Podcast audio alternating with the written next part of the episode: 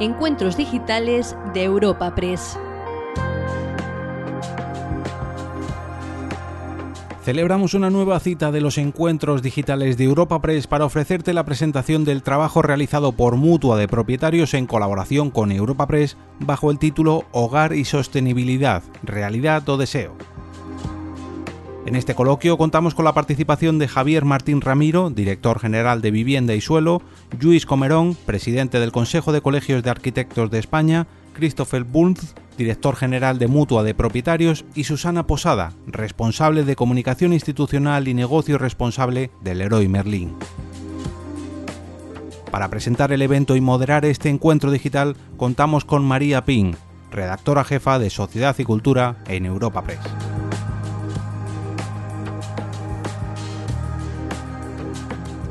Muy buenos días y bienvenidos a todos al encuentro digital de Europa Press y Mutua de Madrileños Hogar y sostenibilidad, realidad o deseo.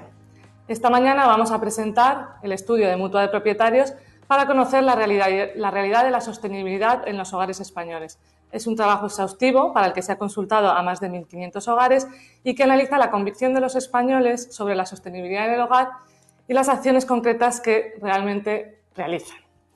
¿Qué mejor día que este que para presentar este estudio para tener este encuentro cuando es el Día Mundial, cuando se celebra el Día Mundial del Reciclaje. Podríamos decir que mm, el reciclaje, para que sea realmente efectivo, empieza por los hogares, por la convicción de cada uno de los ciudadanos de ir separando los residuos. Es uno de los componentes de, la sostenibilidad en el hogar.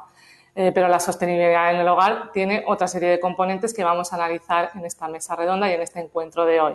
No voy a extenderme en el estudio porque vamos a conocer los principales resultados eh, posteriormente, pero sí me gustaría pues decir, eh, introducir el encuentro recordando bueno, que la sostenibilidad es, eh, está de moda, pero está de moda en no en un sentido peyorativo, en el, en el, buen sentido de la palabra, está en la agenda. Tenemos multitud de ejemplos de cómo las instituciones a nivel nacional e internacional están eh, dando protagonismo al, cambio de paradigma y también a nivel eh, del sector privado. Acaba España de aprobar eh, la primera ley de cambio climático. Mañana el Gobierno tiene previsto aprobar la ley de residuos. A nivel europeo hemos pactado, se ha pactado una ley para la neutralidad en carbono para luchar contra el calentamiento global. Estos son aspectos más, quizá más conocidos de la sostenibilidad, pero es verdad que es la suma de cada uno de los individuos la que tiene un mayor impacto en el medio ambiente. Y esto es lo que eh, podemos comprobar a través del encuentro de hoy, como una de las formas que más tiene impactar el individuo es a través de las acciones eh, que realiza en el hogar y los tipos de hogares que tiene. Eh, voy a presentar a las personas que me acompañan esta mañana. En primer lugar, quiero dar la bienvenida a David Lucas, secretario general de Agenda Urbana y Vivienda del Ministerio de Transportes, Movilidad y Agenda Urbana, que va a inaugurar el encuentro. Muy buenos días, David. Buenos días. Y posteriormente, buenos días. Y posteriormente se abrirá una mesa coloquio en la que tendremos la oportunidad de charlar con Christopher Bunzel, director general de Mutua de Propietarios. Buenos días, Christopher. Buenos días, María. Javier Martín Ramiro, director general de Vivienda, Ministerio de Transportes, Movilidad y Agenda Urbana. Buenos días. Buenos días. Luis Comerón, presidente del Consejo de Colegios de Arquitectos, de Arquitectos de España. Buenos días. Buenos días. Y Susana Posada, responsable de Comunicación Institucional y Negocio, responsable del Leroy Berlín. Buenos días, Susana. Antes, antes de empezar, buenos días, Susana. Eh, quiero decir a todos los presentes que si quieren hacer preguntas nos podéis enviar vuestras preguntas a preguntas.europapress.es. Y sin más, eh, doy la palabra a David para que inaugure el encuentro. Cuando quieras, David. Buenos días. En primer lugar, eh, saludo a todos los presentes, a Javier, a Luis, a Christopher y a Susana. Y, por supuesto, mi agradecimiento a Mutua de Propietarios y a Europa Press por habernos invitado a este coloquio. Además, eh, bien representado esta Secretaría General, este Ministerio, no solamente con esta intervención inicial, sino porque, como bien habéis dicho, está el Director General de Vivienda y Suelo de este Ministerio, que también va a profundizar en algunos de los aspectos que me imagino que yo comentaré previamente. Sí decir que, eh, cuando vi el título, Hogar y Sostenibilidad, Realidad y Deseo, sí que es verdad que ha habido a lo largo de este último año, y está presente aquí Yus Comerón, por ejemplo, con el que hemos hablado en reiteradas ocasiones, pues eh, un análisis bastante exhaustivo de la situación en la que estamos, derivada de la pandemia, pero también la situación previa que teníamos en eh, la sociedad española en relación con la necesidad de tener unas viviendas dignas y adecuadas y afrontar retos a la hora de conseguir viviendas eficientes desde el punto de vista energético, más eh, sostenibles, con mayor eh, calidad para garantizar viviendas dignas y adecuadas y sobre todo también para acercar más a aquellos que no disponen de viviendas en unas condiciones socialmente aceptables con respecto a los que no eh, a los que las disponen. Es por eso que además con la pandemia se ha puesto en evidencia la obligación de afrontar este reto con mayor intensidad porque el coronavirus ha evidenciado pues en muchos sitios la falta de espacio, en otros eh, el que no eran espacios suficientes para teletrabajar o para combatir la pandemia, que eran eh, menos sostenibles estas viviendas para poder mantener a la población constantemente en ellas o que eh, hacían muy difícil la permanencia por las dificultades de accesibilidad y de vivienda eh, constante durante el tiempo del eh, coronavirus del confinamiento. Si tenemos en cuenta además que ya constatábamos el dato de que el parque de viviendas en España es un parque antiguo, es un parque que en muchos casos data de los años 60, de los años 70, y que eh, los datos que nos habían trasladado desde los diferentes estudios que hemos realizado, pues ponen en evidencia que 9,7 millones de viviendas principales en España necesitaban de eficiencia energética.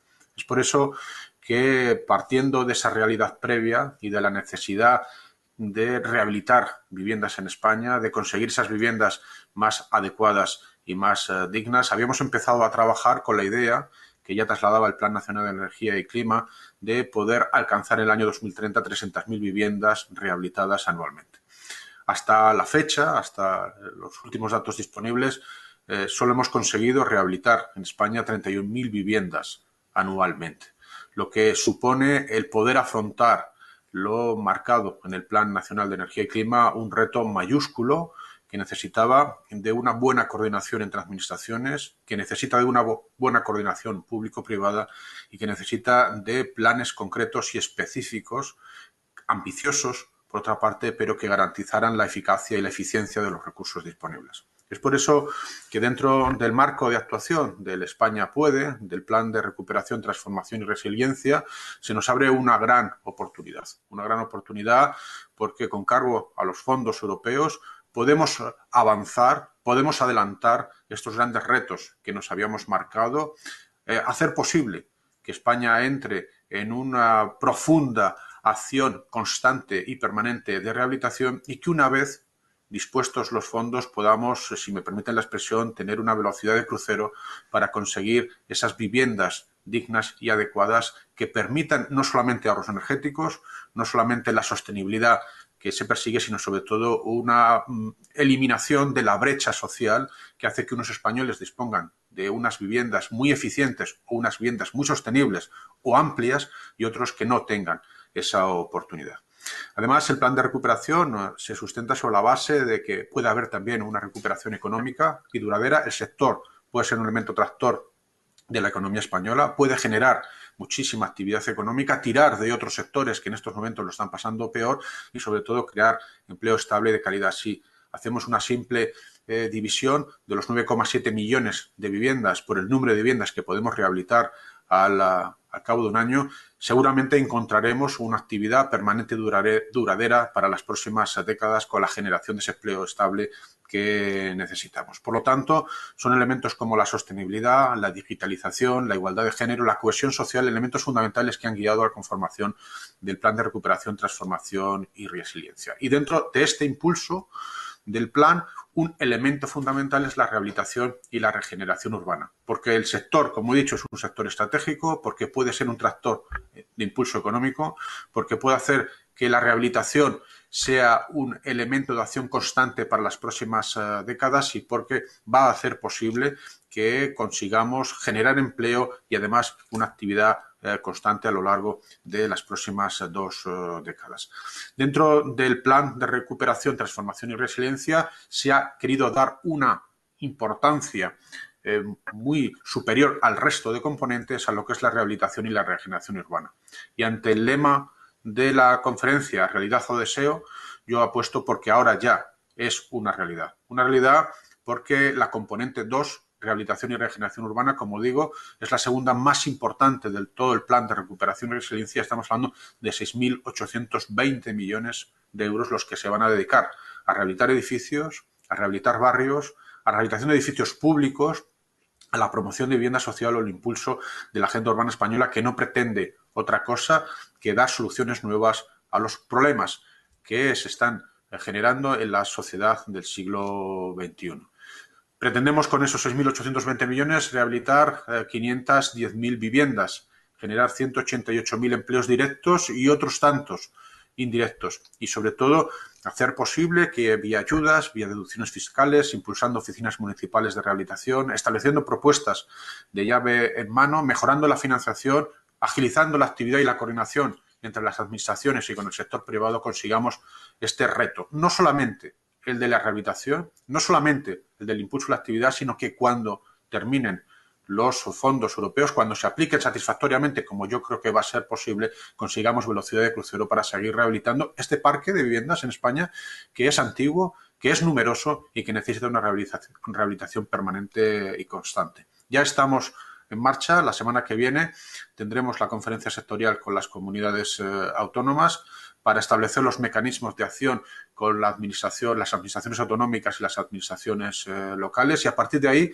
pues empezaremos a transferir fondos para que puedan implementarse lo antes posible las acciones y de aquí a la finalización del periodo establecido por la Comisión Europea conseguir sobre la base principal de la eficiencia energética de la sostenibilidad viviendas más dignas, más accesibles, más eficientes, más sostenibles y sobre todo aquellas que mejoren la calidad de vida y de bienestar social de los ciudadanos españoles. Creo que estamos en una oportunidad histórica, creo que tenemos un reto de país que necesita de una buena colaboración administrativa, pero sobre todo también de una imprescindible, ineludible y obligatoria colaboración público-privada. Por cada euro que se invierta desde los recursos públicos se tiene que multiplicar por varios dígitos desde las administraciones eh, mm, territoriales, pero sobre todo desde la colaboración público-privada desde el sector eh, privado. Por lo tanto, ante la pregunta, yo creo que estamos ante una realidad, una realidad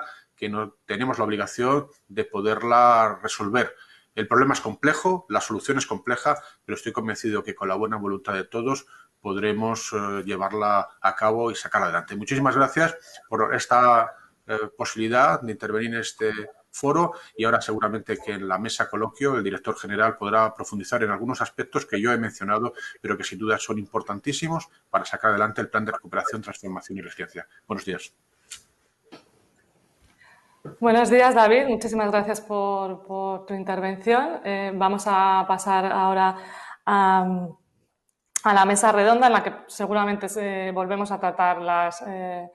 Eh, las cuestiones que has puesto sobre la mesa, también cómo ha afectado pues, la sostenibilidad, eh, cómo ha afectado a la sostenibilidad la pandemia y el hecho también de que bueno, pues hayamos pasado mucho más tiempo en casa y cómo podemos aprovechar efectivamente ese, plan de recuperación para, para dar un, impulso a la rehabilitación de las viviendas.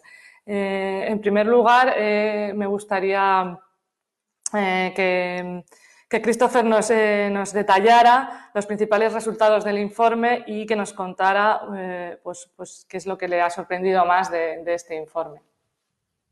Cuando quieras, Christopher. Sí, eh, muchas, muchas gracias, María. muchas gracias al secretario general de Agenda Urbana y Vivienda por su, por su introducción, que sin duda alguna es importantísimo lo que tenemos por delante y el reto que tenemos que afrontar eh, y yo creo que el estudio que, hemos, que hemos realizado eh, pues da, da, un input importante, una, una información importante.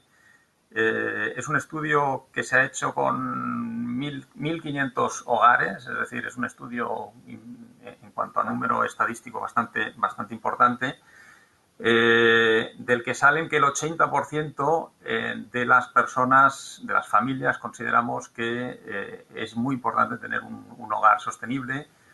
Eh, pero por otro lado, pues eh, salen otros datos también interesantes, como solo el 10% tienen instalados todos los elementos eh, que ayudan a que el hogar sea sostenible, como pueden ser pues las bombillas LED, que estamos ahí hablando de un 73% de los hogares tienen instalados en mayor o menor grado bombillas, bombillas LED, tener electrodomésticos de bajo consumo, mm, los A++, pues un 61%, aislamiento de, ventanas en mayor o menor grado, también dependiendo de la zona geográfica, pues aproximadamente un 61% de los hogares.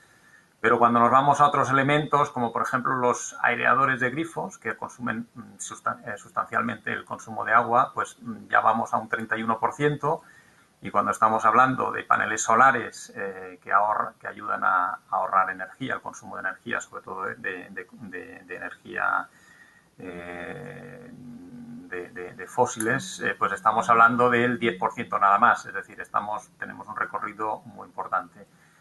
Y no solo es, no solo es cuántos, cuántos, mm, cuántos de estos elementos tenemos instalados y, qué nivel de concienciación tenemos también, sino también eh, si realmente como personas, porque al final somos las personas las que, las que vamos consumiendo eh, recursos de, de distintos tipos, eh, en función de mm, nuestros hábitos. Y ahí ya mm, el, ratio baja también, ¿vale? Baja bastante. Solo el 4% de las, de las familias, de, los hogares, ponen en marcha todos los hábitos eh, que, permiten esa sostenibilidad, esas acciones, esas rutinas, como comprar eh, con bolsas reutilizables, estamos en un 53%, es decir, recorrido importante también de crecimiento, que las temperaturas en invierno y en verano, aire acondicionado, en verano, calefacción en invierno, pues estén en, una temperatura eh, óptima o razonable, pues estamos hablando ya en torno a cifras en torno al 30%, igual que apagar eh, artefactos electrónicos, que estamos un 35%, o desenchufar cargadores, que la mayoría, yo me incluyo, pues no pensamos en, desenchufar los cargadores de todos esos aparatos que acabamos teniendo en nuestros hogares eh, pues mm, vamos a un 34%, y consumir alimentos locales, pues nos vamos a un 10%. Es decir, hay un amplio, un amplio, una amplia capacidad de recorrido de mejora que tenemos en, las familias, en los hogares, en nuestras casas, eh, que de alguna manera la pandemia además nos ha llevado a pensar Mm, en términos más, mucho más medioambientales de lo que pensábamos antes de la pandemia. Pensamos en la salud, pensamos en la calidad de vida, pensamos en mm, hacer nuestro hogar más confortable, lógicamente, eh, porque hemos pasado mucho más horas en, los hogares y seguiremos pasando mm, en el futuro, eh, seguiremos pensando cada vez más en cómo mejoramos la calidad de vida, además de la sostenibilidad en el sitio, en el lugar donde pasamos más, tiempo. Eh, la pandemia también nos ha servido para, precisamente para reducir los desplazamientos. El transporte es uno de los elementos que más contaminación genera eh, y el haber teletrabajado de una manera sistemática las personas que, hemos podido teletrabajar, pues eso pues ha tenido un impacto positivo en el, medio ambiente, en la, en sostenibilidad. Y todo esto, de alguna manera, nos permite reflexionar qué más cosas vamos a tener que hacer en el futuro, que seguiremos pasando mucho tiempo en casa y tendremos que de alguna manera seguir eh, desarrollando con todas esas ayudas que el secretario general de Agenda Urbana y Vivienda pues, nos ha comentado esos 6.820 millones de euros para rehabilitar 510.000 viviendas, eh, que es un esfuerzo importantísimo que vamos a estar haciendo como, como sociedad. Eh, y que nos va a permitir seguir avanzando de una manera sustancial en los próximos años. Pues muchísimas gracias, Christopher. Efectivamente, parece que hay un, gap ¿no? entre el 80% que, que, quiere, que, que, quiere hogar sostenible y el, 4% que realiza todas las secciones. Entiendo que eso dependerá de múltiples motivos, pero uno de ellos será pues, el, el apoyo que tenga, que tenga también desde las instituciones la, la promoción de hogares sostenibles. Por eso volvemos eh, eh, con el director general de vivienda, con Javier Martín Ramiro, para que nos explique un poco cómo se puede promover desde las instituciones públicas pues que vayamos eso, a, hogares más sostenibles. Cuando quieras, Javier. Sí, muchas gracias. Eh, bueno, por, darnos esta, esta oportunidad también, ¿no? De contar un poco en lo que en lo que estamos trabajando. Em, bueno, yo creo que, como, bien eh, decía Christopher, eh, y ahora tú remarcabas, todavía tenemos un cierto gap entre lo que eh, la ciudadanía quiere y lo que finalmente hace en el detalle, ¿no? Y, coinciden, yo creo, en realidad es bastante obvio, coincide aquello, aquello que realmente hace en favor de la sostenibilidad y donde realmente refleja esa, esa voluntad es en cuando eh, cuando se le pone fácil. Es decir, que al final eh, los ciudadanos cuando tienen información sobre la compra de un electrodoméstico, de un vehículo o cuando, o cuando tienen fácil el reciclaje, etcétera, yo creo que ya la concienciación de, incorporar la sostenibilidad en sus vidas eh, está bastante generalizada. Quizá lo que, lo que falta es dar efectivamente ese salto en el que hay algunas cosas que todavía no se identifican como tan eh, a la mano, a, mano del, ciudadano, de los hogares. Y específicamente, probablemente una de las cosas que más eh, cuesta, por, motivos que todos conocemos, es precisamente trasladar la sostenibilidad a, las viviendas. ¿no? Y, más aún, eh, has comentado algunos porcentajes, Christopher, de que en, los que se refleja que, que las familias sí van dando pasos para tratar de adaptar sus viviendas en, cierta medida a, criterios más sostenibles. Pero es verdad que en, cuanto entramos, por ejemplo, en la necesidad de intervenir en elementos comunes de los edificios, en cuanto entramos a tomar decisiones en las comunidades de propietarios que afecten a, toda la comunidad, ahí el tema se complica. De manera que mm, desde el, eh, desde el Gobierno y desde, desde el Ministerio, desde la Secretaría General de Agenda Urbana y Vivienda, eh, precisamente en lo que estamos trabajando para implementar este, mm, eh, bueno, para implementar el plan de, recuperación, transformación y resiliencia que, tiene esta componente tan potente en materia de, rehabilitación energética, en materia de renovación y de, y de, mm, de rehabilitación, es precisamente tratar de facilitar información, gestión y toma de decisiones a los propietarios y a las comunidades de propietarios. Yo creo que hay que eh, en primer lugar, informar. Yo creo que lo más importante que tiene que tener una comunidad de propietarios o un propietario individual es saber qué es lo que consigue rehabilitando eh, también en términos energéticos su vivienda. Yo creo que ya saben lo que quieren en términos de accesibilidad, la gente ya sabe lo que quiere en términos de confort, en términos de, bueno, de calidad del hogar y ahora con esta pandemia, evidentemente, pues esto... Eh, pues las, las cantidad de horas que pasamos en, nuestras viviendas se ha multiplicado, A todos los niveles, además. Por lo tanto, yo creo que esto seguramente ha reforzado una mayor concienciación de, necesidad, efectivamente, de tener unas viviendas más sostenibles y más confortables. Pero tenemos que dar el paso de conseguir activar eh, esa demanda de comunidades de propietarios y de agregar esas voluntades de, los, de los vecinos para conseguir que los edificios y por consecuencia, además, también las ciudades eh, cada vez sean más sostenibles porque vayamos tomando decisiones de mayor envergadura. Como decía el secretario general, se están rehabilitando con cierta profundidad solamente 30.000 viviendas al año. Y esto eh, tenemos que multiplicarlo por, 10 en pocos años. Tenemos aún una oportunidad em, que no podemos desaprovechar y, es un poco una de las paradojas que, entre otras muchas, ¿no? que ha producido esta, esta pandemia, que es la oportunidad efectivamente de dar ese salto cuantitativo, pero también cualitativo en cuanto al cuidado y a, la atención que damos a nuestros hogares, que es, por un lado, nuestra la mayor inversión de las familias eh, a lo largo de, su vida, y por otro lado también es donde mm, desarrollan tantas actividades entre las que ahora se ha incorporado de una manera muy protagonista la laboral también. ¿no? Por lo tanto, em, el planteamiento que estamos haciendo, como digo, va muy encaminado y sin entrar en los detalles que podéis ver en, los diferentes documentos que ya se han, se han colgado, pero, pero que sí que van a plasmarse en instrumentos muy concretos, como son desgrabaciones fiscales para la rehabilitación energética, eh, tanto de vivienda individual como, como sobre todo con más eh, ambición de, edificios. Eh, se van a tratar de impulsar actuaciones territoriales que traten de hacer frente precisamente a aquellos entornos, a aquellos barrios que tienen una mayor vulnerabilidad, tanto en cuanto a, la tipología constructiva de las viviendas, que tienen peores condiciones de habitabilidad, de, cerramientos, de energía, de, salubridad en general. Eh, pero también, además, en ellos suelen eh, vivir familias con menor, menor capacidad socioeconómica. Por lo tanto, hay que tratar de impulsar que esos entornos eh, tengan una mayor ayuda y tengan un mayor acompañamiento en cómo rehabilitar sus viviendas.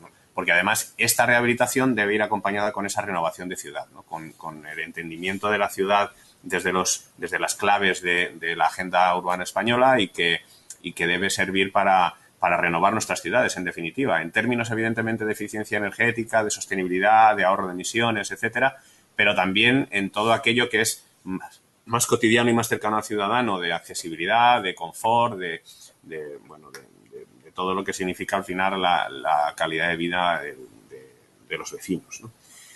Bueno, yo creo que, esto es un, digamos, una, un, proceso que, en el fondo nos coge con, el tema estudiado, porque llevamos hablando mucho tiempo de la rehabilitación de nuestros hogares, llevamos hablando ya eh, más de una década de la importancia que tiene dar ese giro y, focalizar nuestros esfuerzos en, la rehabilitación. Ya, ya teníamos previsto el eh, dividir el plan estatal de ayudas que ahora mismo estaba incorporando en un mismo plan estatal, tanto ayudas al alquiler como ayudas a la rehabilitación, a la accesibilidad, etcétera. Eh, ya se iba a desdoblar en dos planes. Y en esta ocasión, con, estos nuevos fondos de, la Comisión Europea, pues tenemos la oportunidad de que ese nuevo plan de, rehabilitación eh, tenga una potencia con la que no contábamos, ¿no? De manera que hay que aprovechar esta oportunidad y, bueno, y darle al ciudadano instrumentos y, herramientas para que pueda enfrentarse a la rehabilitación de sus viviendas con comodidad, con, eh, bueno, con asequibilidad y, obteniendo un resultado que sea inmediatamente visible. Pues muchísimas gracias, Javier. Imagino que el plan de rehabilitación también interesa mucho a, todos los arquitectos y por eso tenemos también aquí a, Luis Comerón, presidente del Consejo de Colegios de Arquitectos de España. Eh, Luis, eh, precisamente, pues lo que queremos un poco que nos expliques es eh, cómo puede se puede fomentar desde la construcción, pero también y sobre todo a lo mejor desde la rehabilitación que esas viviendas españolas sean más sostenibles. Bien, muchas gracias. También empiezo agradeciendo la oportunidad de participar en este coloquio. Eh, y entrando en la respuesta, eh, creo que lo principal es entender, asumir y explicar eh, que de lo que estamos hablando en realidad se trata de un nuevo sector de la edificación. Es decir, no es para nada parecido o la continuidad de lo que hemos estado haciendo hasta ahora. El sector de la construcción hasta hace 10, 12 años se basaba, si no exclusivamente, sí en gran medida, en la obra nueva. En esta última década, eh, después de la mm, crisis eh, financiera, eh, tuvo una importante caída y la rehabilitación, tal como la hemos entendido hasta ahora, no ha pasado de ser prácticamente testimonial y moverse eh, por otros factores que no son el de la sostenibilidad. Sobre todo se ha movido pues, pues eh, por cuestiones muy específicas, eh, por cuestiones urgentes de mantenimiento o mm, por cuestiones casi estéticas de rehaciendo cocinas y baños. Ahora estamos hablando de algo totalmente distinto. Hay un cambio cuantitativo, ya se ha comentado, pasamos de alrededor de 30, 31 mil viviendas a promedios de alrededor de 300.000 y ese cambio es extraordinario no podemos hacer algo tan distinto con las maneras que hemos tenido hasta ahora. Pero además es un cambio, eh, como hemos dicho, eh, cualitativo. Eh, no se trata de cocinas, baños y mantenimiento y reparación, sino que ahora la misión es distinta. La misión es la sostenibilidad y el, acceso. La misión es que todos los españoles puedan disponer de una vivienda digna y adecuada, pero que en el digna y sobre todo en el adecuada entre plenamente ese concepto de sostenibilidad. Y quisiera recordar eh, que la sostenibilidad no es solo sostenibilidad medioambiental, sino que es sostenibilidad medioambiental, sostenibilidad económica y sostenibilidad social, y sobre todo que no hay sostenibilidad sin utilidad. Una vivienda muy sostenible, que casi no consuma o que no consuma energía, pero que sea inútil, eh, a la que no se pueda llegar porque no tiene accesibilidad, en la que viva una persona mayor a la que, que, no puede moverse por no haber ascensor, es una vivienda, insisto, inútil y por lo tanto es lo más insostenible. Esa, nueva, esa sostenibilidad como nueva misión, eh, basada en lo que ya se ha comentado, en la eficiencia energética, pero también en otros aspectos de la sostenibilidad, y sumándole de una forma integrada, natural, esa utilidad nueva de las viviendas para la que debemos eh, transformarlas, porque vivimos, trabajamos, nos divertimos de manera muy distinta a la que eh, dio pie a esas viviendas y por lo tanto tenemos que hacer mejoras de accesibilidad, en eh, como refleja claramente el estudio de la Fundación Mutua de Propietarios, pero también mejoras en el funcionamiento. Como digo, ya no es pensable seguir utilizando espacios eh, creados para maneras de vivir sin televisión o maneras de vivir sin trabajar en casa, maneras de vivir que no estaban pensadas para nuestras condiciones con grados de confort y de habitabilidad distintos que, como se ha dicho también, la pandemia nos han puesto de manifiesto. Eh, esta manera de entender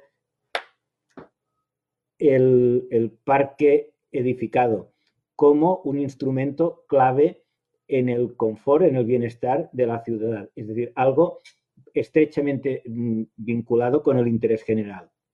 Y algo que se nos ha quedado atrás, que se nos ha quedado rezagado, eh, un parque edificado que ha sido el resultado de la inversión, del esfuerzo de varias generaciones, pero que ahora nuestra generación debe renovarlo, debe transformarlo para que siga siendo un potencial que nos ayude a vivir mejor y no sea un lastre. Creo que esa manera de entenderlo es eh, la, la, aportación de base, la primera, el primer paso de lo que tenemos que construir desde el sector conjuntamente con las administraciones públicas. Y para eso, y con eso termino, la segunda clave, la profesionalidad. Estamos hablando de un sector prácticamente nuevo, con retos distintos y con formas de actuar distintas y cuantitativamente mayores.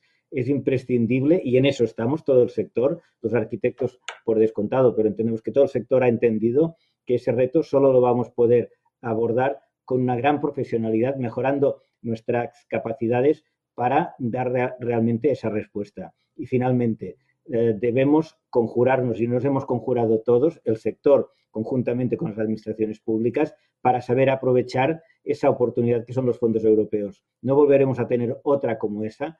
Eh, esos fondos eh, les llaman Next Generation porque es un compromiso con la próxima generación y en esta, en los próximos años, no podemos fallar. Debemos tener esa capacidad de entender bien, como decía, cuál es la nueva misión, de ver cuáles son las claves y de conseguir que realmente generen, generen esa ola de renovación, esa ola de regeneración para la próxima generación. Pues muchísimas gracias, Luis. Eh, mm, a Susana me gustaría pues preguntarle qué, elementos tiene el mercado para que, eh, además de las instituciones, además de la edificación, bueno, pues los ciudadanos puedan, puedan hacer sus, eh, sus, hogares más sostenibles. Bueno, buenos días a todos y muchísimas gracias por, la invitación. Eh, diría por complementar los mensajes que, pues, que han lanzado mis, mis compañeros de mesa que eh, que efectivamente eh, pues parece que el estudio arroja unos resultados que, los ciudadanos sí que quieren ser eh, sostenibles o al menos tienen esa convicción y que muchas veces pues no, no tangibilizan esa voluntad. Aquí las marcas y en concreto pues en nuestro caso Leroy Merlin pues tenemos una, una responsabilidad, una obligación de crear contenidos, información pues que trasladen esta hagan posible que, estos eh, consumidores eh, puedan hacer realidad el hecho de que quieran tener hogares más sostenibles. Eh, creo que vivimos en un entorno pues, donde hay quizás a veces demasiada información y eso a veces dificulta que, marcas como la nuestra pues, hagamos llegar a los ciudadanos pues esa información tan necesaria para convertir su hogar en, algo en, un espacio mucho más sostenible. Nosotros como compañía eh, tenemos un propósito, que es el despertar en cada persona la motivación de crear entornos donde vivir mejor. Y dentro de este propósito está el hecho de trasladar al ciudadano las herramientas que, pueden hacer su, hogar más sostenible. Tenemos una gama de productos, en este caso se llaman las ecopciones, que son productos como los aireadores que, figuran en este estudio, pues que permite tener un comportamiento más respetuoso con el medio ambiente.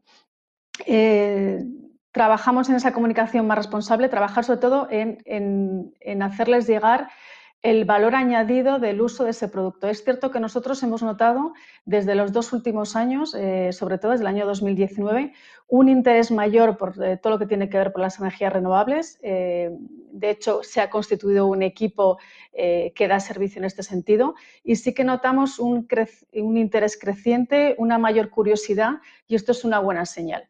Y luego, pues sobre todo, como insistía, em, en esa obligación de las marcas tenemos en cuenta que por nuestros puntos de venta eh, pasan millones de personas al año y tenemos esa oportunidad de trasladar, hacérselo fácil. Antes comentaba eh, uno de los compañeros que tenemos que hacérselo fácil. Efectivamente, tenemos que darles información fácil y sobre todo eh, trasladarles cómo se concreta el tener un hogar sostenible. Cuando estamos hablando de sostenibilidad, ¿de qué estamos hablando?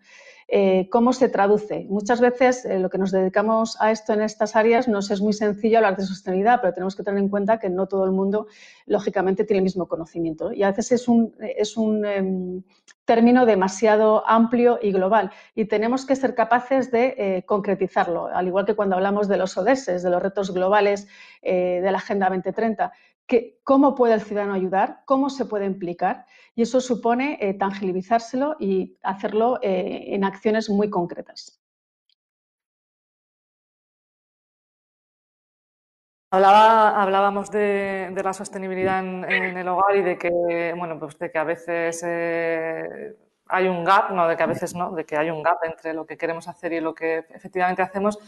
También comentaba Javier que había una parte que parece que se le puede poner más fácil al ciudadano y que hay otra parte, ¿verdad?, que, bueno, pues que en la que entra en juego pues la necesidad de, ponerse de acuerdo entre las comunidades de propietarios y precisamente nos llega una pregunta de Paloma Aguilera de Lasker que pregunta a Christopher pues cómo afrontan las comunidades de propietarios eh, la sostenibilidad en el edificio que a lo mejor luego la puede complementar también vosotros de los ponentes, Christopher. Sí, eh, Gracias, eh, gracias María y gracias a, todos los comentarios que hemos estado escuchando. Eh, la verdad es que nos enfrentamos a un, reto colosal eh, y a su vez a una, oportunidad fantástica. el reto colosal es porque al final estamos hablando cómo, cómo conseguimos trasladar una transformación social, una transformación económica, eh, hablábamos antes de la rehabilitación de las nueve millones y pico de, viviendas que hay, eh, que hay en el país, cómo aceleramos todo ese proceso de transformación. Estamos hablando de cómo creamos empleo estable y cómo a su vez eh, conseguimos esa sostenibilidad en el sentido más amplio de las viviendas y, cómo eso además mm, afecta a muchísimas personas. Eh, somos el país o uno de los países de Europa donde no solo el parque de viviendas está más envejecido, eh, lo cual hace que el problema pues, pues sea además más, más acuciante, más urgente, sino también estamos hablando de un país donde mm, hay una mayor concentración de población viviendo en, eh, en, viviendas en comunidades, con lo cual no es lo mismo poner de acuerdo, ponerte de acuerdo contigo mismo para hacer esas obras de rehabilitación, mm, sino que además tienes que influir en, todos los copropietarios de alguna manera y sin duda alguna todos eh, esos apoyos financieros, de excavaciones fiscales, impulso desde las distintas administraciones públicas, sin duda alguna ayudarán pero también mm, tenemos que conseguir ir más allá de, convencer, y ahí la, labor, por ejemplo, de los administradores de fincas, pues es absolutamente fundamental en, lograr esa, transición. Eh, desde Mutua de Propietarios ya llevamos, como grupo Mutua de Propietarios, ya llevamos tiempo trabajando o, intentando avanzar en todos esos, en todos esos retos. Hemos ido ya bastante más allá de lo que era nuestro negocio adicional, nuestra misión adicional, que era pues, pues ofrecer seguros. Y, y, hemos ido avanzando mucho más a través de las distintas empresas del grupo en lo que es la mejora de la calidad de vida de las, de las personas eh, a través de la protección y la salud de los, de los edificios, de las, de las viviendas. Eh, hemos invertido a través de distintas entidades en temas de, accesibilidad, como por ejemplo a través de la Fundación Mutuo Propietarios, en alquilar asequible a través de, a través de Visoren. Eh, y, también todo lo que es la digitalización que permita, que permita mejorar realmente ese, ese índice de, sostenibilidad. Eh, el año pasado, pues, por ejemplo, las eh, más de 10.000 intervenciones se hicieron mm, con herramientas de videopresencia, eh, lo cual pues ahorra desplazamientos, que como decía antes es uno de los elementos eh, que genera más, más consumo de, carbono, de dióxido de carbono. Eh, y mm, hemos invertido también en, trasladar precisamente a, nuestros asegurados, a nuestros mutualistas, a los copropietarios eh, y a todo nuestro ecosistema en la importancia de, bueno, pues todo lo que es la, la, la, implantación de placas solares en los edificios, en todo lo que es puntos de recarga en las, en las comunidades, etcétera. Y eso es parte de nuestro, nuestro ADN, eh, cómo ayudamos a la sociedad, a nuestro ecosistema en general, en, en ese, en, ese, en, esa, en esa mejora de, de, nuestra, de nuestra sociedad, de, de, la aportación que hacemos a la, a la, a la, a la sociedad. Y también teniendo en cuenta una cosa muy, muy fundamental que se ha tocado un poco de, de, de, de reojo,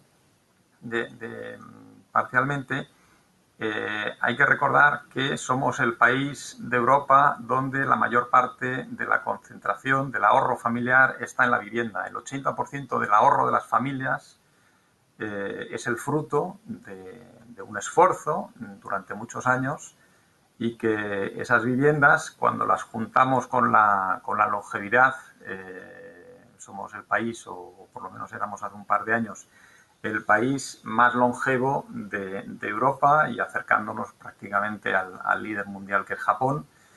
Y, y, a su vez un país que tenemos un problema eh, que, que, que, tendremos que, afrontar, que es el tema de las pensiones. Y una parte de la solución de las pensiones vendrá precisamente eh, por ese ahorro eh, en las viviendas que, que, ya está permitiendo a muchas familias pues complementar la, la, la, las pensiones públicas eh, con, con, ese, con ese ahorro. Y para que ese ahorro siga siendo sostenible en el futuro o sea, sea siga siendo factible, pues tendremos que seguir mmm, incentivando o, ahorra, o, o, o, ayudando a las familias a rehabilitar sus viviendas eh, junto con todos esos planes que hemos estado comentando o los ponentes han estado comentando en las, eh, en, a lo largo de, este, de esta jornada.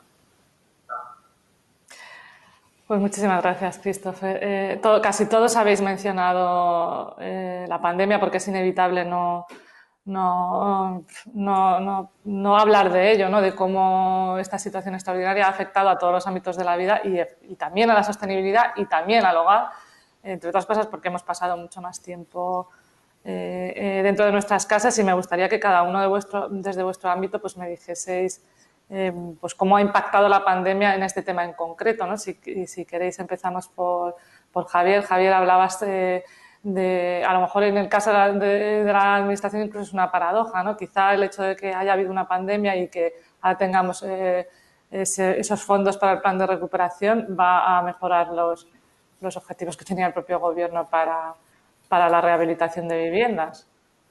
Sí, sí, absolutamente. La, paradójicamente, como bien dices, nosotros ya, ya teníamos un planteamiento, de hecho, que se reflejó en, en, la estrategia de rehabilitación energética del parque edificado en España, que, que, que se acababa de publicar, de hecho, en, en el año 2020. Eh, se envió en plena, en plena pandemia y, y que recogía, en el fondo, cómo pretendíamos implementar los objetivos que el Plan Nacional Integrado de Energía y Clima planteaba al sector de la edificación específicamente, porque como habéis eh, comentado, yo creo ya, pues es uno de los, de los sectores o de uno de los de, los mayores responsables en, emisiones de gases de efecto invernadero y, en, consumo de energía. Por lo tanto, eso era un objetivo que ya venía. Lo que es cierto es que ese objetivo tenía una, una previsión de, inversión que se iba acomodando, o que pretendía acomodarse, de hecho, más que por una cuestión eh, presupuestaria, por una cuestión de, todas esas barreras que, tenemos identificadas y que, y que son las que tenemos que vencer, de toma de decisiones, de que eh, las, eh, las, comunidades de propietarios fueran activando pues, su voluntad de, tener un hogar más sostenible. ¿no? Y efectivamente ahora nos, esta, esta situación de pandemia, como dices, paradójicamente, nos inyecta unos recursos con los que no contábamos que tenemos que no solamente absorber, sino que sobre todo tenemos que utilizar para generar un cambio de modelo que comentaba Luis y yo creo que también Christopher, de que lo importante ahora ya no es solamente que hay que consumir estos fondos de una manera eficiente, ¿no? la redundancia, sino que tenemos que, establecer una dinámica distinta de la que se ha venido trabajando o de la que se ha venido, eh, ha venido siendo realidad durante los, últimos, los últimos años para generar una dinámica que tiene que llegar hasta 2050. O sea, hablábamos, eh, el secretario general hablaba de, coger esa velocidad de crucero, de rehabilitar 300.000 viviendas al año a partir del 2030. Eso significa que en 2050 deberíamos haber rehabilitado del orden de 7 millones de viviendas que son las que están en peores condiciones, ¿no? o las que tienen mayor capacidad o potencial de mejora, ¿no? Por lo tanto, para esto, eh, estos fondos eh, tienen que precisamente servir como de rampa de lanzamiento. Yo creo que eso es lo, más importante. No, son los fondos que van a permitir la rehabilitación de todo el parque, porque eso no es así, eh, pero sí que deberían permitir cambiar dinámicas. Y, en esto yo creo que Christopher lo ha comentado ahora con, en, esos datos macro que daba y, bueno, pues esto es un poco la realidad de nuestro país que, hace que esta materia sea más difícil de implementar, ¿no? Y sin embargo, yo creo que ahora es la oportunidad de, generar ese, ese, vuelco y efectivamente de activar las comunidades de propietarios. Yo creo que lo decía antes Susana, el vecino sí que va a aproximarse a ver cómo puede rehabilitar su vivienda, ¿no? Pero el presidente de la comunidad de propietarios no. O sea, eso, ese hay que ir a buscarle y ese hay que darle el trabajo hecho, lo mismo que, evidentemente, eso lo van a poder canalizar los, administradores de fincas, pero eh, el administrador de fincas va a necesitar también una, digamos, un, conocimiento que a veces es muy técnico de cuál es el potencial de mejora del edificio. Eso necesita unas inversiones previas, necesita una aproximación que no es sencilla y, que, y que solamente un administrador de fincas no va a poder hacer. Entonces necesitamos movilizar eh, a ese a ese gestor de la rehabilitación que, no tiene que tener un perfil específico, pero sí que tiene que, que leer cuál es todo el panorama de ayudas, tanto fiscales como directas, que vamos a poner encima de la mesa y, la oportunidad que se va a generar en estos próximos años, que va a ser importantísima. Yo creo que ese es el mensaje que tenemos que lanzar. Ahora es el momento, ahora es el momento de rehabilitar, eh, porque va a salir eh, mucho mejor a las comunidades de propietarios rehabilitar ahora que rehabilitar dentro de seis años. Y, mm, por lo tanto tenemos que generar ese agente que le aproxima la rehabilitación en mayúsculas y la, renovación al ciudadano a través de sus administradores de fincas, a través de los presidentes de comunidad, pero, pero calar en ese mensaje de que este es el momento, ¿no? Y, efectivamente yo creo que esto pues eh, es una oportunidad que no teníamos realmente, Gracias, Javier. Luis, eh, tú hablabas de un concepto de sostenibilidad quizá un poco más amplio, ¿no? Hablabas también de accesibilidad. Eh, y la pandemia ha ampliado ese concepto de sostenibilidad al pasar más tiempo en casa. ¿Cómo ha afectado a vuestro sector o, al concepto eh, que tenéis vosotros de sostenibilidad en las viviendas? ¿Cómo ha afectado la pandemia? Sí, eh, sobre todo por ese, esa perspectiva, digamos, de, la sostenibilidad entendida desde la utilidad.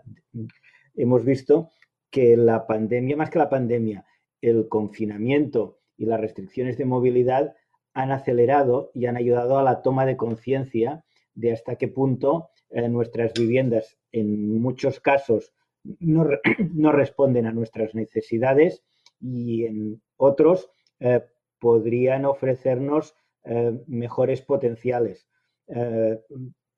es un proceso la divergencia entre lo que nuestras viviendas nos ofrecen y lo que necesitamos se está produciendo ya desde hace bastantes años. La aceleración de nuestros cambios de vida, la aceleración de la tecnología hace que ya vivamos muy distintos. Eh, nuestros hábitos de cocina, nuestros hábitos de reuniones eh, familiares o no, las composiciones de las propias unidades familiares, lo que hacen nuestros hijos en sus habitaciones, fijémonos que hasta ahora les hemos llamado dormitorios, porque todavía estamos pensando en un modelo donde la mayor parte de los niños en una, en, una vivienda simplemente se encerraban a dormir por la noche. En estos momentos esos espacios necesitan un ordenador, un espacio para poder desarrollar su ocio, etcétera. Y eso, esa mirada, la podemos ir reproduciendo en prácticamente todos esos espacios. Eh, esa divergencia, como digo, entre la vivienda pensada para nuestros padres o nuestros abuelos y nuestra realidad cotidiana se ha ido, mm, ha ido aumentando y la, pandemia y sobre todo el confinamiento creo que de alguna forma nos lo ha hecho evidente, lo ha puesto de largo. Al estar más tiempo en casa y además al tener nuevas actividades en casa como el teletrabajo, pero también al necesitar utilizar esa vivienda eh, para reforzar eh, el tiempo que podemos compartir con la familia. Eh, em, nos ha permitido ver, insisto, el potencial que tiene, hasta qué punto dependemos de ella y cómo conviene en los casos en los, casos en los cuales esa vivienda necesita mejorar para darnos esos atributos, eh, conviene mirar hacia ese lado y por lo tanto ir planteando esa renovación eh, que permita mejorar o recuperar esas prestaciones. Pues muchísimas gracias, Susana. Yo imagino que a través de, vuestros establecimientos habéis podido pulsar si, ha habido un cambio ciudadano o cómo ha afectado eh, al ciudadano eh, el pasar más tiempo en casa, en el confinamiento, incluso luego también en la pandemia, eh, en el estado de alarma en general. si habéis podido pulsar eso, si, ha, habido, si ha habido un cambio, ¿no? O, o cómo ha afectado, en definitiva. Bueno, eh, nosotros eh, lo que hemos visto es que efectivamente pues el ciudadano pues eh, al pasar más tiempo en casa pues ha sido más consciente de, la importancia que tiene un hogar en el, desarrollo de, una persona y, podemos decir que para nosotros el año 2020 pues afortunadamente ha sido un año positivo en, en este sentido. ¿no? Em, en cuanto, si la pregunta iba versus la sostenibilidad, em, como comentaba antes, sí que hemos notado, pero no, fruto de la pandemia, sino eh, era, era, algo que ya veníamos notando desde hace, desde hace dos años, que el consumidor tiene más interés eh, por todo lo que tiene que ver con la eficiencia energética. Eh, la energía, pues, tanto energía solar y otro tipo de, energías que, nos permiten pues, tener un, consumo más em, más eficiente. Sí que eso eh, lo hemos notado durante los dos últimos años y eso ha hecho que nosotros en concreto en la compañía pues hayamos aumentado nuestro catálogo en un 35% en cuanto a disponibilidad de, referencias. Y en cuanto a, la pandemia, cómo ha afectado, y hablo más de cara a, la, visión de, las empresas, yo creo que ha quedado manifiesto y se ha evidenciado que em, el rol social que tenemos las, empresas. En las compañías hemos tenido un rol determinante durante la pandemia y así ha sido percibido por los ciudadanos. De hecho, según el último eh, barómetro de Edelman, que mide la confianza de, los ciudadanos en las, empresas e instituciones, pues la empresa por primera vez desde hace muchos años pues goza de una, eh, de una alta puntuación y además eh, casi un 80% de los mismos opinan eh, que, es fundamental que las empresas actúen de forma totalmente alineada con, los distintos gobiernos para paliar y enfrentarse a los problemas eh, tanto sociales como medioambientales. Entonces, yo diría que, hay, una, hay, un cambio de, percepción de cara a las compañías por parte del consumidor y que el consumidor relacionado con el tema del hogar eh, sí que ha, cometido distintas reformas y distintos cambios, porque bueno, estamos pasando mucho tiempo y hemos pasado mucho tiempo en casa, pero que es verdad, y tal y como arroja el estudio, que no tienen que ir necesariamente hilados eh, a la sostenibilidad. Muchas gracias, Susana. Eh, Christopher, yo te preguntaría, mm, bueno, también relacionado con la pandemia, ha habido un, pues, pues una situación atípica. No hemos pasado más tiempo en casa, pero durante un tiempo tampoco se han podido reunir las comunidades de propietarios. O era complicado, no sabíamos muy bien cómo hacerlo, no sabíamos eh, dónde reunirnos, si, los, si cuando nos, nos reuníamos era un sitio pequeño, sin ventilación. Pero por otro lado también hemos estado más en casa, hemos subido y hemos bajado más por el edificio y hemos visto, pues bueno, pues mm, elementos que a lo mejor antes íbamos, estábamos buenos en, en casa y no nos fijábamos. ¿Habéis notado algo, algo así durante la pandemia que sea algo generalizado. Lo digo porque te estoy contando mi experiencia personal. ¿no? Sí, a, ver, eh, yo creo que hemos cambiado todos nuestros, nuestros hábitos. El tema de las reuniones de las, de las comunidades ahora parece que se va a resolver eh, vía una modificación legislativa para que se puedan reunir eh, en videopresencia también.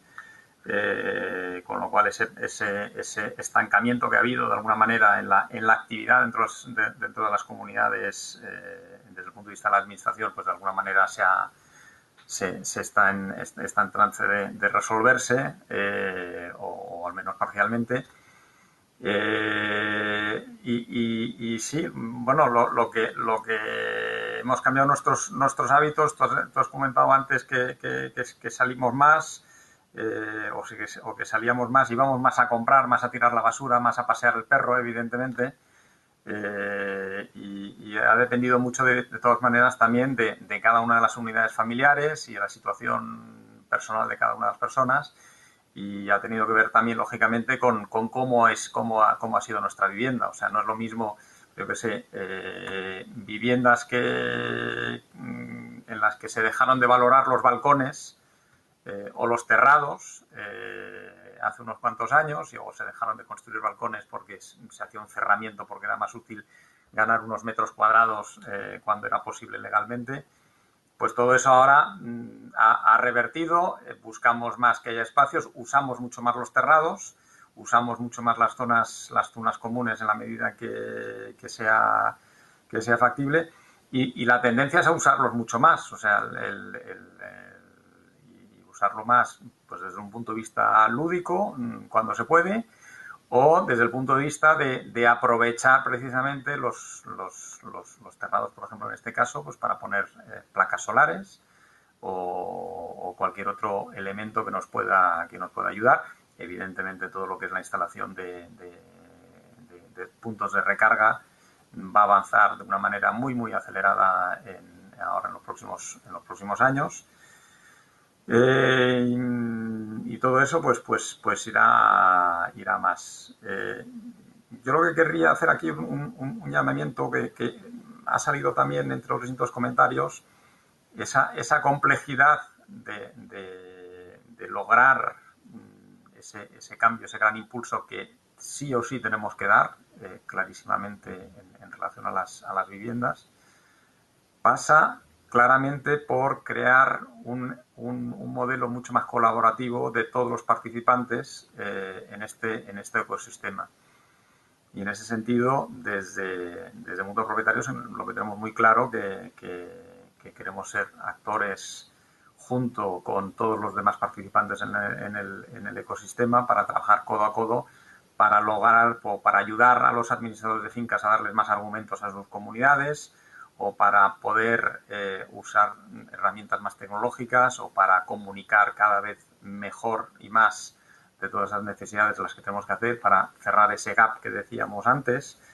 Y en este sentido, pues, mm, pues eh, emplazamos o emplazamos más que emplazamos, es nos ofrecemos a trabajar codo a codo con, con el director general de vivienda, con el secretario general de Agenda Urbana y Vivienda, el Consejo General de, colegios de arquitectos, eh, empresas como Leroy Merlin, que, que, sin duda alguna son mm, ya una parte fundamental de esa transformación, y evidentemente todos los demás participantes, arquitectos, administradores de fincas, mediadores, etcétera, para, para lograr dar un acelerón de alguna manera a esa, a esa necesidad y el aprovechamiento de esos recursos económicos del, del Next Generation de la Unión Europea eh, que nos ayuden pues conseguir esos, esos retos ambiciosos de, de transformación eh, de las viviendas y de los edificios. Pues muchísimas gracias, Christopher. Desgraciadamente tengo muchísimas preguntas, pero nos hemos quedado sin tiempo. Eh, quería agradeceros a todos, a Christopher, a Javier, a Luis y a Susana que, y a David que, que, hayáis participado en este encuentro y espero que bueno, pues hayamos podido aportar un poquito más a hacer un poquito más sostenibles los hogares y el sistema y la vida en general, que nos va en ello el futuro. Muchísimas gracias a todos por participar y también a los que nos escuchan telemáticamente.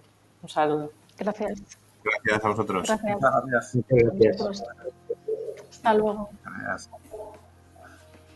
Despedimos esta edición de los encuentros digitales de Europa Press invitando a todos nuestros oyentes a descubrir el resto de episodios de este podcast, así como los del resto de programas de nuestra red a través de europapress.es barra podcast. Recuerda que todos ellos están disponibles en las principales plataformas de podcasting.